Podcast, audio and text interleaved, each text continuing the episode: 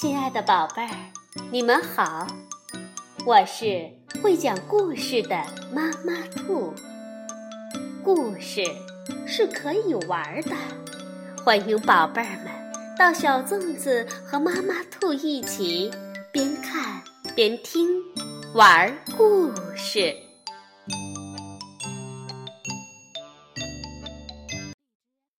宝贝儿，晚上好，欢迎收听。妈妈兔的花样故事。还记得那只充满魅力、无忧无虑的小猪波波飞吗？今天我们就来听《快乐小猪波波飞》系列，《蝴蝶小猪》是由高洪波著，李荣绘，中国少年儿童出版社出版。小猪波波飞。晚上做了一个梦，梦见自己走在春天的公园里。公园里有一片绿草坪，旁边是一片五颜六色的牡丹花。波波飞和牡丹花们聊天，牡丹花们都夸波波飞漂亮。最大的一朵牡丹花。夸波波飞，你身体虽然有点胖，但你多像是一朵会走路的胖牡丹花呀！小猪是花王。波波飞不经夸，别人一夸就笑哈哈，尤其被夸成会走路的牡丹花，太让人高兴了。波波飞使劲一乐，把自己笑醒了。呵呵呵呵呵。笑醒的波波飞闻闻自己，身上没有一点儿花的香气。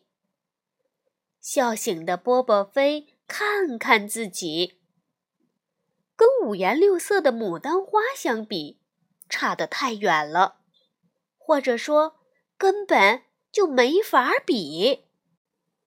可这毕竟是波波飞平生做过的最开心、最阳光、最五彩缤纷的一个梦，所以波波飞的嘴巴仍然笑成一弯月牙。这时，波波飞有个惊奇的发现：屋子里进来一位不速之客——蝴蝶。蝴蝶绕着波波飞，飞上飞下，转了一会儿圈儿，落在波波飞的床头。它用两根长长的触须向波波飞问好：“波波飞，你好，你为什么使劲儿的笑？是吃到蜜糖了吗？”波波飞一口气讲完了自己的美丽梦境，问蝴蝶。你说我真的那么惹人喜爱吗？蝴蝶认真的点点头。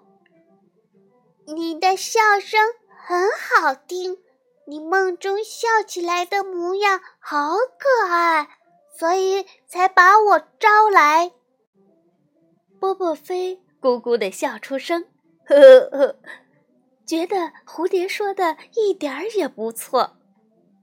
他端出一碗蜂蜜，让蝴蝶品尝，又把妈妈的香水儿喷在身上，然后打开门，走进春天的阳光里。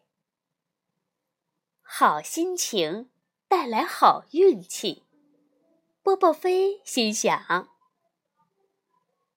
蝴蝶在波波飞的前面带路。一边飞一边嚷：“会走路的胖牡丹来喽！”两个朋友快乐地走向春天的田野。一位世界上最著名的摄影家看到这一幕，飞速地拿起世界上最贵的照相机，咔嚓，咔嚓一声。拍下了天底下最让人开心的一幕。那就是小猪和蝴蝶。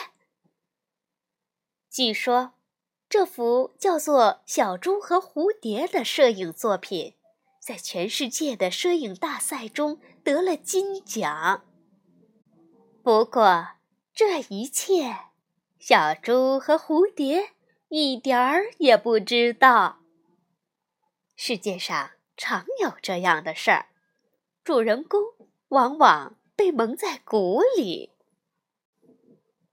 好，宝贝儿，故事讲完了，多么可爱的小猪波波飞呀！晚安，宝贝儿。